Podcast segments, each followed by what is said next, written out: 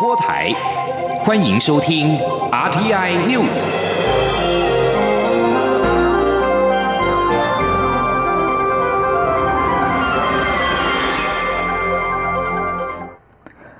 各位好，我是张淑华，欢迎收听这节央广主播台提供给您的 RTI News。世卫组织秘书处六号在记者会上使用中国台湾不当称谓，对此，我外交部今天表达强烈抗议，强调世卫组织作为最重要的国际医卫组织，不应该屈从中华人民共和国的无理施压，公然违反其应该坚守的中立原则而矮化我国。此外，针对中国外交部发言人有关已经对台湾参与全球卫生事务做出妥善安排的说法，外交部发言人欧江安今天回应表示。这种说法完全是昧于事实的一派谎言，再度凸显中国政府意图欺瞒、误导国际社会，并遮掩其打压台湾人民健康人权的蛮横无理作为。这种说一套做一套的行径，严重伤害台湾人民的情感，引起台湾人民对中国政府的反感，也会造成两岸鸿沟继续扩大。外交部对此予以严厉谴责。记者王兆坤报道。外交部发言人欧江安表示。只有台湾的民选政府，才能在世卫组织及其他国际组织代表台湾两千三百万人民。台湾人民的健康人权由我国政府来守护，中国无权代劳，更无立场说三道四。中国无权在国际社会上代表台湾人民。台湾人民的事情，由民选的政府可以做出适当安排，不需假手中国来假意安排，不用他们插手安排台湾的事务。欧江安说：“中国外交部相关的一个发言，当然是一派谎言，昧于事实啊！我想，首先是我们台湾中华民国台湾是主权独立的国家，我们与中华人民共和国互不隶属。”这个是现状，也是事实，而且是不可否认的一个事实。有关于他们宣称中国政府已经做了一个安排，这是呃完全是昧于事实的一派的谎言。更何况我国中华民国台湾，我们在我们有效的一个国家、人民、领土，我们实施有效的排他性的一个管辖权。此外呢，我们台湾不只是呃跟他们是隶属于不同的国家，我们还是一个民主自由的一个国家。我们经历了都都是透过呃民主自由的一个选举才产生出的一个民选的政府。外交部表示，参与世卫组织是台湾两千三百万人共同的热切期望。立法院朝野党团于今年二月十九号发布共同声明，强烈表达支持政府持续争取参与世卫组织。外交部呼吁中国政府应以负责任的态度看待全人类卫生安全，不要再以偏狭自私的政治考量。持续无理阻挠台湾为全球防疫合作做出具体贡献。中央广播电台记者王兆坤台北采访报道。万元纾困引发混乱，行政院长苏贞昌今天下午率领卫福部长陈时中等人再次为政策造成民众和基层公务员困扰鞠躬道歉。苏贞昌表示，一切都是因为他一开始没有说清楚，领导团队不周，请大家原谅。陈时中则说，请民众多给政府一点时间，政府是真的有心要帮助大家。记者王维婷报道。政府对吴家宝劳工的新台币一万元现金纾困引发民怨。行政院长苏贞昌七号在行政院会道歉后，下午再次召开记者会，二度鞠躬道歉。苏贞昌表示，政府挪移两百亿元的预算，希望纾困基层民众，但是因为他讲不清楚，政府会马上检讨。苏贞昌表示，实在对不起，一切都是他没有讲清楚，领导团队不周，请大家原谅。苏。常说，我觉得这一切都是因为礼拜一我讲的不够清楚，我领导这个团队做的还不够周到，所以今天在这里，我要向所有承办的同仁表示感谢大家的帮忙，向国人同胞，我们给大家带来一些困扰，表示道歉，请大家原谅。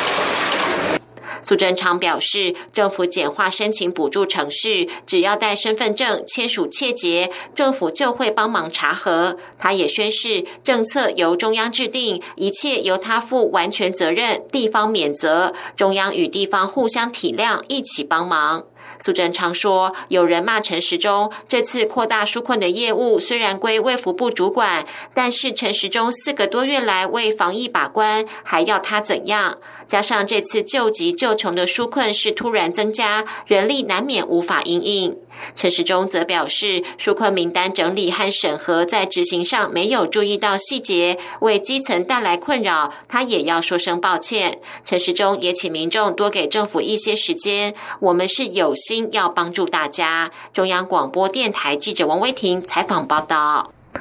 关于万元纾困方案，行政院发言人古拉苏达卡在行政院会后记者会转述苏贞昌的指示说，卫福部已经简化行政流程，行政院也要求卫福部利用各种管道说明纾困政策内容，让民众了解应该如何请领补助金。卫福部次长苏立琼今天在立法院表示，六号全台受理申请案超过一万件，但还需要时间审核，目前会朝五天审查、七天核发的目标来努力。台湾今天新增一例境外移入武汉肺炎 （COVID-19） 确诊个案，本土病例则是已经连续二十五天零确诊。全民高度期待后疫情时代的新生活秩序能够尽速展开。不过，中央流行疫情指挥中心指挥官陈时中今天强调，解封的前提是必须将可避免的四大风险降到最低，包括落实个人、社区、地方政府以及边境的管理。记者吴丽君报道。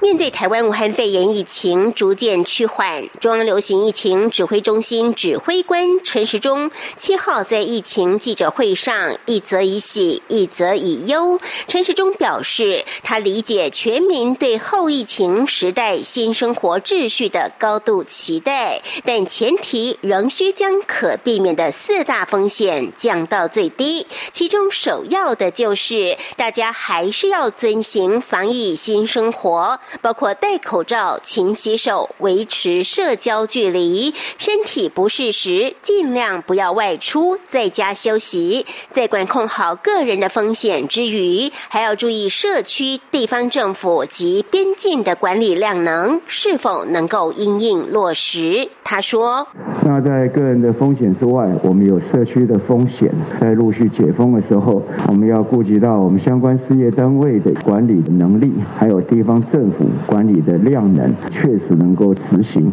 那这样会把我们整体在社区的风险减到最低。至于在边境的管理，我们会持续让整个边境进来的能够及时的掌握，那及时的在检疫中哈，那有问题我们就送医治疗，啊可以避免的风险一定要降到最低。陈时中强调，若能管控这四大可避免的风险，未来即可逐步解封深屋。体育、文化及团体旅游。不过，陈时中也指出，即使如此，必然还是会有一些风险发生。如同他多次提及，我们希望零确诊，但并不以零确诊为管理目标。因此，未来风险管控都做好后，还是无法确保不再有疫情发生。因此，未来的防疫战略就是建立医疗防线，也承担必要的风险。除了掌握国际情势，也同步做好医疗量能的准备，精进台湾医疗。同时，对于国际合作、产业发展这两方面，也要并重。中央广播电台记者吴丽君在台北采访报道。台湾武汉肺炎疫情和世界相比相对稳定，外界关心何时会逐步解除限制，进入振兴阶段。行政院长苏贞昌今天表示，他也认为可以转守为攻，大胆一点。但中央流行疫情指挥中心指挥官陈时中认为要步步为营，所以何时推出振兴方案，还需要看疫情发展而定。苏贞昌表示。国人要做好自主健康管理，还是不能大意。但他还是要拜托陈时中，如果可以的话，就慢慢放。相信台湾很快就会振兴。中流行情指挥中心今天表示，专家小组针对海外确诊武汉肺炎的国人返国议题进行了讨论。专家小组召集人张尚淳今天表示，目前是建议确诊者至少发病后两个月，或是取得两次裁剪阴性才放行返台。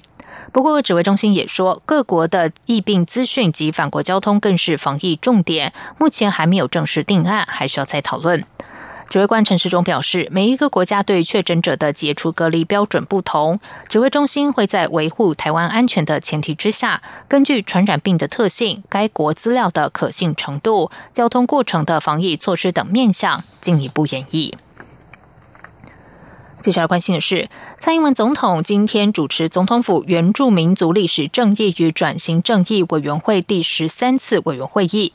他在致辞时表示，将推动第三届原转会，继续推动原住民族历史正义和转型正义的社会工程。总统在会议结束前也指出，未来行政院将设立机制，由院长主持，让原住民工作的处理能够更有效率。记者欧阳梦平采访报道。总统府原住民族历史正义与转型正义委员会七号下午召开第二届最后一次委员会议，仍由蔡英文总统亲自主持。基于防疫考量，这次会议也采取分区视讯的方式进行。总统在致辞时表示，这三年多来，原住民族历史正义及转型正义工作由无到有，逐渐累积成果。他要正式宣布，在第二届原转会任期于五月十九号届满后，将继续推动第三届原转会。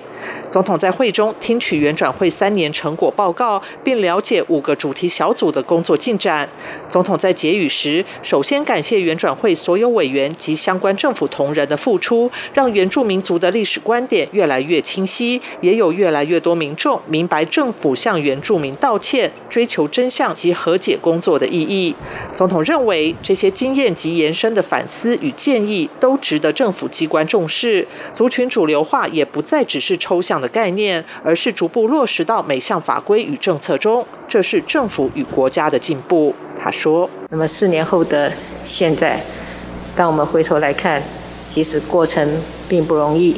但是我们终究开启了一个新的时代。在原转会，总统跟各族固定的对话，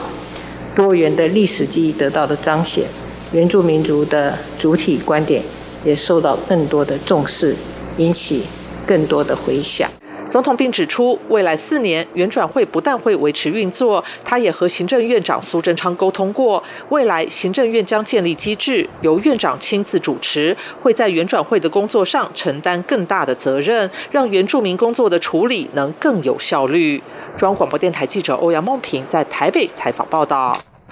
在外电消息方面，韩国乐金聚合物在印度安德拉省的一间化工厂今天发生了化学气体外泄事件。大维沙帕巴南市政机构官员和警方指出，这起事件已经至少导致八人死亡，其中包括两名儿童。有超过三百人因为呼吸困难等症状住进了乔治国王医院，并且表示出现眼睛还有鼻腔灼热等不适症状的人数也增加到大约五千名。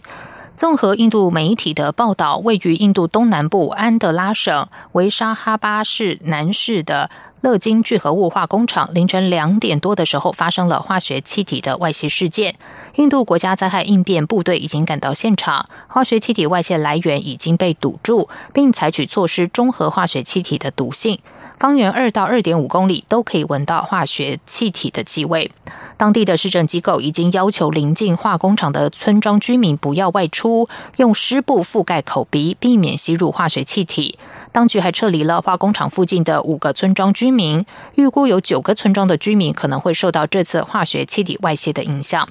警方初步研判，因为武汉肺炎疫情全国封锁，使得化工厂无人看管，五千吨储藏槽内不明原因出现化学反应，导致化学气体外泄。警方已经立案调查这起事件。武汉肺炎的疫情持续冲击全球的经济。法新社今天报道，位于阿拉伯联合大公国杜拜原本繁华的马利纳地区，蜿蜒在人工海湾还有运河周围的木板路，如今是空无一人。服务业占产值占杜拜的经济大约百分之八十。经济学家斯旺斯顿表示，除了杜拜的整体服务业将会受到打击之外，旅游业、批发和零售贸易也将会受到严重冲击。而墨西哥人则是在生活层面受到波及。法新社今天报道，墨西哥爱好喝啤酒的人发现，受到武汉肺炎影响，啤酒减产导致供应短缺。根据咨询机构凯度消费者指数，墨西哥有百分之七十的家庭购买啤酒，因此啤酒短缺在墨国并非小事。墨西哥联邦消费者保护机构表示，啤酒生产可能会在五月中重启。这里是中央广播电台台湾之音。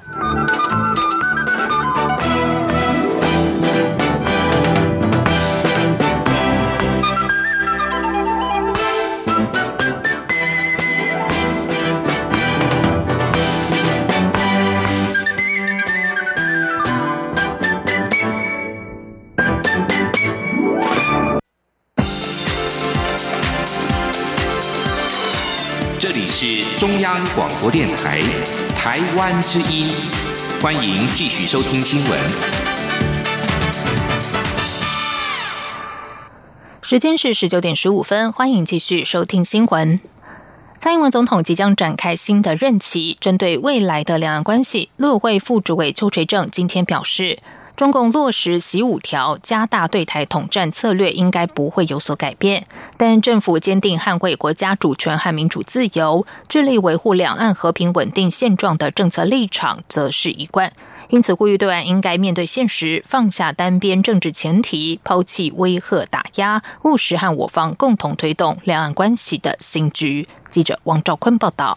陆委会副主委邱垂正表示，中共对台政策一贯落实推动“习五条”。加大对台融合统战策略，因不致有所改变，因此政府仍会持续针对中共的软硬两手对台相关措施，以达其推动统一的目标，做好情势研判。他说：“我们认为两岸良性互动发展是双方的责任，我们要呼吁对岸应该面对现实，理解蔡总统提出的和平、对等、民主对话。”才是两岸长久稳定的关键。放下单边政治前提，摒弃威吓打压，务实于我方共同所推动的两岸关系新局。关于香港未来情势，邱垂正回应指出，确实是令人忧心。特别是中共为巩固在香港的统治，长期以来不断催促香港就基本法第二十三条完成立法。但陆委会认为，在缺乏社会高度共识的情况下，不断催促立法，与香港民心背道而驰，只会增加香港社会的不稳定。陆委会呼吁相关方面应包容广纳多元意见，依法保障人权自由，才能真正争取民心，稳定香港局势。否则一再挫败港人对一国两制的信心，将损及香港国际金融中心的地位。至于台湾科研人才参与陆方千人计划的问题，邱水正表示。根据教育部、科技部清查结果，没有现任政府科研人员参与该计划。而大学专任教职人员是否有人参与，则已会同教育部持续进行了解。若发现有违反两岸条例相关情形者，将依法裁罚。此外，工商界从经贸角度希望政府有条件松绑两岸人流往来。邱垂正指出，由于国际间疫情仍然严峻。相关疫情状况都是由中央流行疫情指挥中心在做专业判断，陆委会将全力配合指挥中心，做好各种配套措施。中央广播电台记者王兆坤台北采访报道。行政院会今天通过警械使用条例部分条文修正草案，让警察违反警械使用规定、侵害人民权益的赔偿回归国家赔偿机制。另外，增设警械使用调查小组，理清真相。记者王威婷报道。原警张景义七年前开枪追捕嫌犯，导致嫌犯死亡，被以业务过失致死罪起诉，缠讼多年，直到去年五月才无罪定验。为了让警察使用警械权益更有保障，行政院会七号通过警械使用条例部分条文修正草案，完善相关规定。根据修正草案内容，警察人员执行职务，因为携带警械未能有效使用警械，或任以不使用警。械为适当时，得使用其他足以达成目的的物品，且使用时视为警械。内政部应临聘相关机关构代表及专家学者组成调查小组，就所属人员使用警械致人死亡或重伤争议案件的使用时机、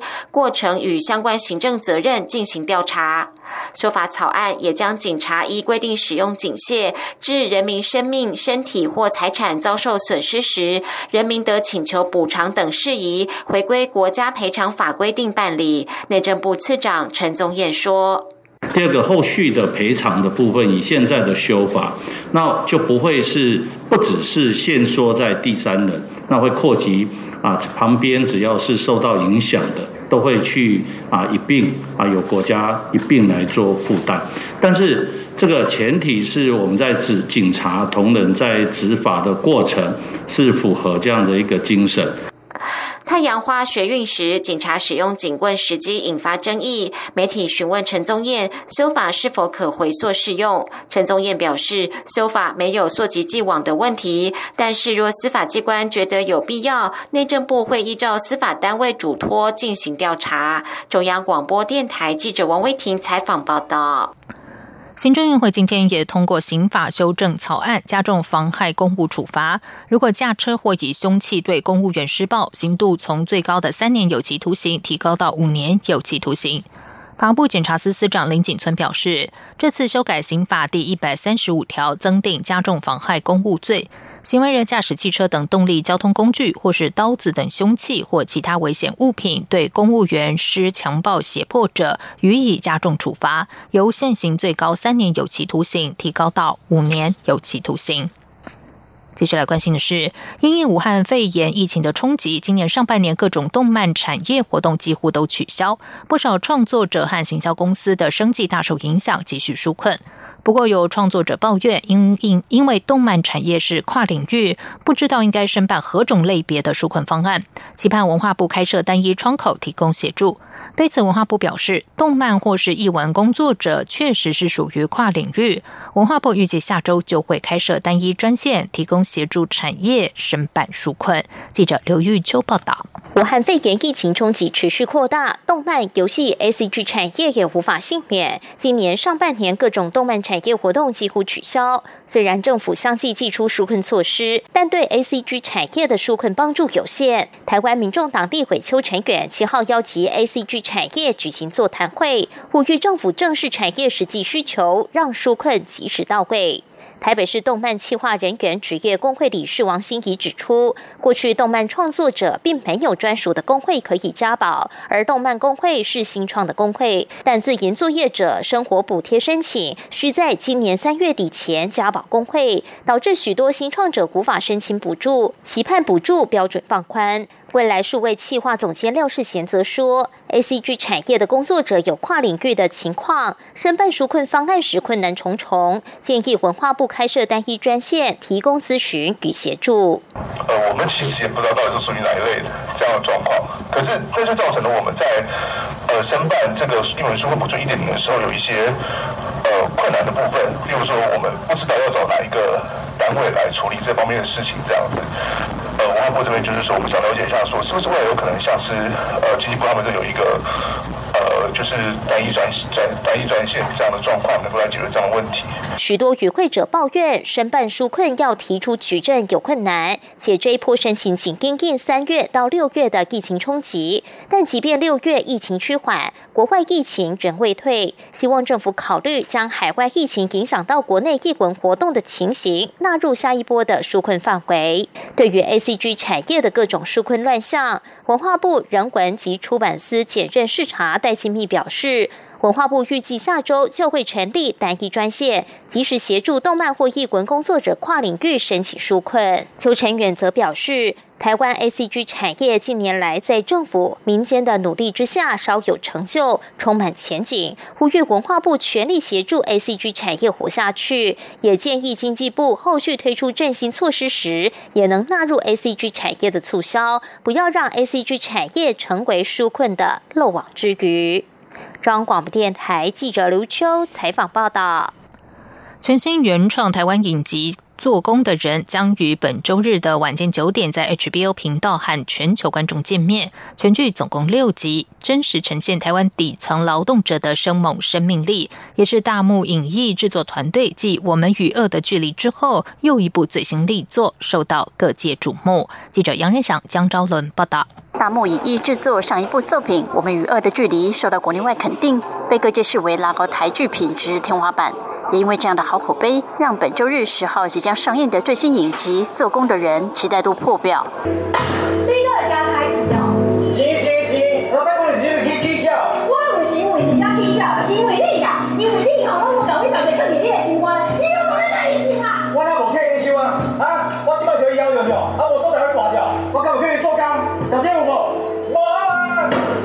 七号首播记者会上，制作团队特别以热闹的上梁仪式祝福做工的人收视开红盘。主主要演员群柯淑媛、苗可丽、永安顺、薛仕凌、曾佩瑜、曾静华、孟耿如、方佑兴都盛装出席。因为疫情无法来台的新加坡籍男主角李明顺也特别录制影片捎来祝福。李明顺说：“我相信每个地方都会有共地嘛，所以我希望这部戏呢，在不管在亚洲的哪一个城市、哪一个角落，都可以得到共鸣。”谈到拍摄过程，演员各有甘苦谈。苗可丽开心能够与一票好演员擦出精彩火花，就像我们在打一场球，每一个人都会做球给对方，说明打起来这场球赛就是非常的漂亮，非常的好看，所以演起来都非常的舒服。不过在实际工地上拍摄，也确实令人胆战心惊。科属员说：“我们那个真的是一个才盖到三楼还四楼的工地，然后他们也一直在施工，然后它的地不是这样平的，它都是那种浪板，所以我们光在上面走路就有困难了。”做工的人改编自作家林立清的同名原著，制作团队花了很长时间做事前田野调查，希望如实呈现底层工地劳动者的真实生命状态。制作人林玉玲说：“这个族群的人跟我们原本想的不一样，对我觉得他们有他们的，一定也有生活的困境，跟我们每个人一样。然后他们有他们的自娱自乐，所以我比较希望呈现的是，呃，大家更真实的去认识这个族群，而不是用自己脑在脑袋里面的一个想象。”做工的人全剧共六集，将于十号晚间九点在 HBO 频道首播，HBO Go 也会同步上线。晚间十点则于买 Video 上线。十号首播当天一次播出两集，之后每个星期同一时间播出一集。央广记者杨日祥、张昭伦台北采访报道。接下来进行今天的前进新南向。前进新南向。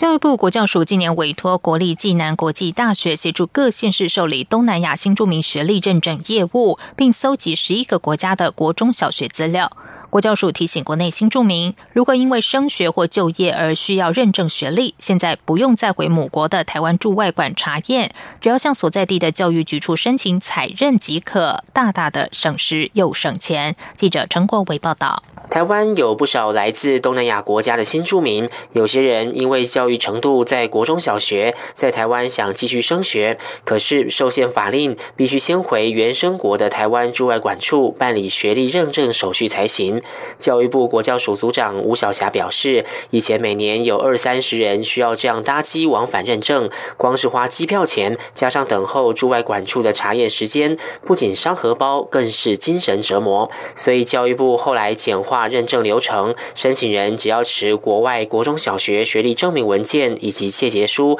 向地方政府申请采认即可，也不需要将文件翻译成中文。担心他们会走旧的模式。虽然我们都有行文告知，但是我们还是希望更多的学校能够知道。或者是新住民本人也知道有这个讯息。吴晓霞说：“为了让学历认证更便捷，国教署委托暨南大学东南亚学系搜集越南、柬埔寨、马来西亚、印尼、汶莱、新加坡、东帝汶、辽国、泰国、缅甸、菲律宾等十一个国家的国中小学基本资料。我们那时候听团队讲要去搜集那十一个国的资料，常常必须要真的飞过去，然后在那里去做那种田野式的了解，因为那些东西并。不是电脑查一查就有，像有一些地方，啊这些资讯网络也很不透明公开的，你可能要到当地去蹲点，收集资料才能够拿到。国教署强调，简化学历认证制度后，将更加提升新住民升学进修或就业的意愿。未来将持续宣导相关措施，